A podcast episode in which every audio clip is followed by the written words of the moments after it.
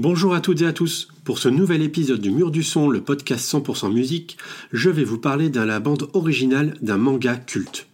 Je suis né au début des années 80. Je suis donc de la génération Club Dorothée. J'ai grandi avec Dragon Ball, Olive Tom, Bioman et les Chevaliers du Zodiaque. Je ne vais pas vous mentir, Dragon Ball et ses dérivés et les Chevaliers du Zodiaque, Senseiya pour les connaisseurs, m'ont toujours accompagné dans ma vie jusqu'à aujourd'hui. Je regarde régulièrement les épisodes, les films, je relis les mangas et je collectionne même les figurines. Quel est le rapport à la musique? La bande son évidemment. Les deux mangas sont réputés pour avoir une OST de qualité et depuis quelques années des concerts symphoniques reprenant les musiques les plus mythiques de chacun des mangas tournent partout dans le monde avec beaucoup de succès. En mai 2022, je suis allé au Grand Rex voir Senseiya Symphonic Adventure et j'avais adoré. J'en reparlerai au cours de cet épisode. Il y a quelques jours, Microid Records, une entreprise qui a été créée en 2022, a publié un vinyle intitulé Senseiya Original Soundtrack Volume 1, qui propose les meilleures musiques du premier arc des Chevaliers du Zodiaque. Et je vous avoue que tout est magnifique dans cet objet. La pochette, mais également le vinyle avec les douze flammes des Chevaliers d'Or. Même si vous n'avez pas de platine vinyle, achetez ce produit pour l'objet, vous ne serez pas déçus.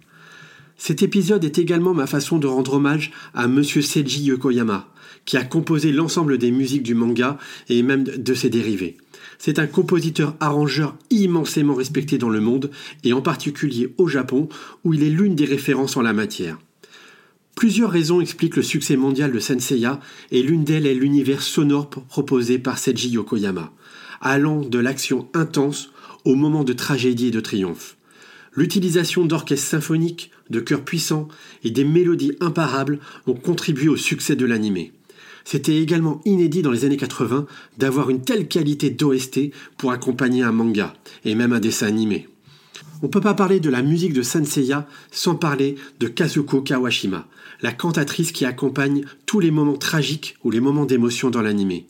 Sa voix est magnifique et sublime les musiques du compositeur. Elle accompagne toujours des moments forts dans l'animé et j'ai eu la chance de la découvrir en live en 2022. Elle fout les poils. C'est un moment suspendu. Dans le volume 1 qui vient de sortir en vinyle, elle n'apparaît qu'une seule fois, dans le titre Sad Brothers. Écoutez-moi ça, c'est juste magnifique.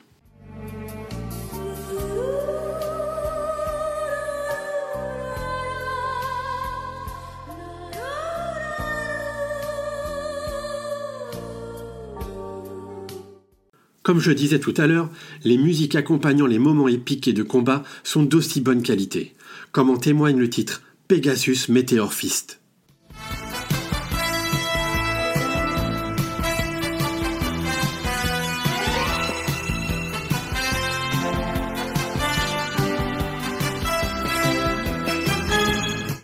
Ça envoie du lourd, hein Écoutez-moi ça également. Galaxian Wars.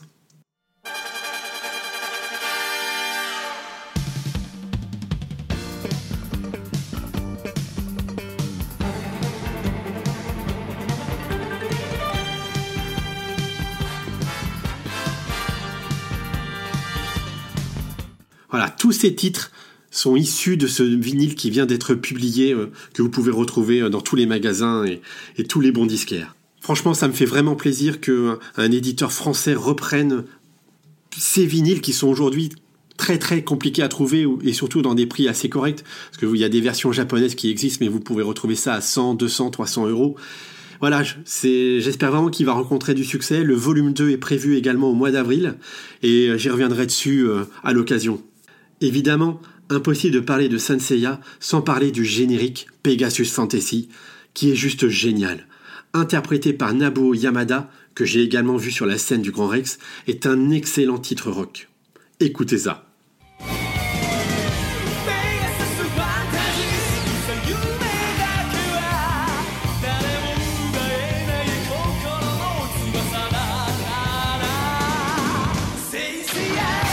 Les mangas animés au Japon ne considéraient pas les enfants comme des attardés, et les Japonais proposaient des contenus de qualité, que ce soit en termes d'image, de musique ou de chansons. Le manga papier ou animé a dès le départ été considéré comme un art, alors qu'il a longtemps été méprisé en France. Et puis, on est obligé de parler, et puis si on parle de l'OST de Sanseiya, on est obligé de parler de Bernard Minet, évidemment. Alors, il ne figure pas du tout sur euh, l'OST qui vient d'être publié, et il était pareil, il n'était pas présent euh, lors du concert euh, au Grand Rex, et je trouve ça dommage d'ailleurs qu'il n'ait pas été invité. Parce que les deux génériques qu'il a proposés pour les Chevaliers du Zodiaque, que ce soit les Chevaliers du Zodiaque ou la chanson des Chevaliers, sont deux quand même très bonnes chansons, on a grandi avec, et puis elles n'ont pas à pâlir par rapport aux autres chansons proposées par le Club Dorothée pour illustrer leur dessin animé.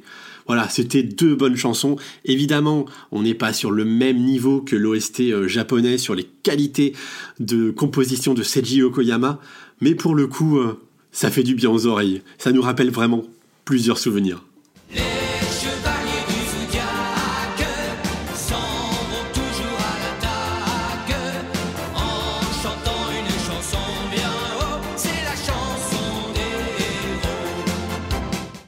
Aujourd'hui, on remarque que les premiers mangas diffusés en France sont toujours dans le cœur des trentenaires et quarantenaires.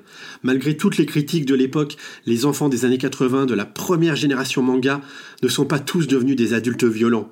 Certains ont même très très bien grandi, je vous le rassure. Les Dragon Ball, Senseiya et autres Goldorak touchent à présent une nouvelle génération. Dragon Ball aujourd'hui a été euh, multiplié en termes de licences.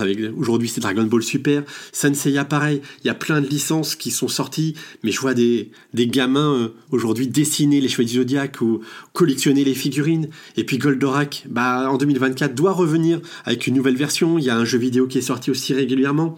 Voilà, c'est une nouvelle génération qui prend possession des dessins animés, des mangas avec lesquels nous on a grandi par an. L'image de l'animé aujourd'hui peut paraître un peu abîmée, mais l'histoire et les musiques sont éternelles. Voilà, je vous laisse sur ça et je vous dis merci à toutes et à tous d'avoir écouté cet épisode. Je vous donne rendez-vous très rapidement pour un nouvel épisode du Mur du Son, le podcast 100% musique. Allez, ciao ciao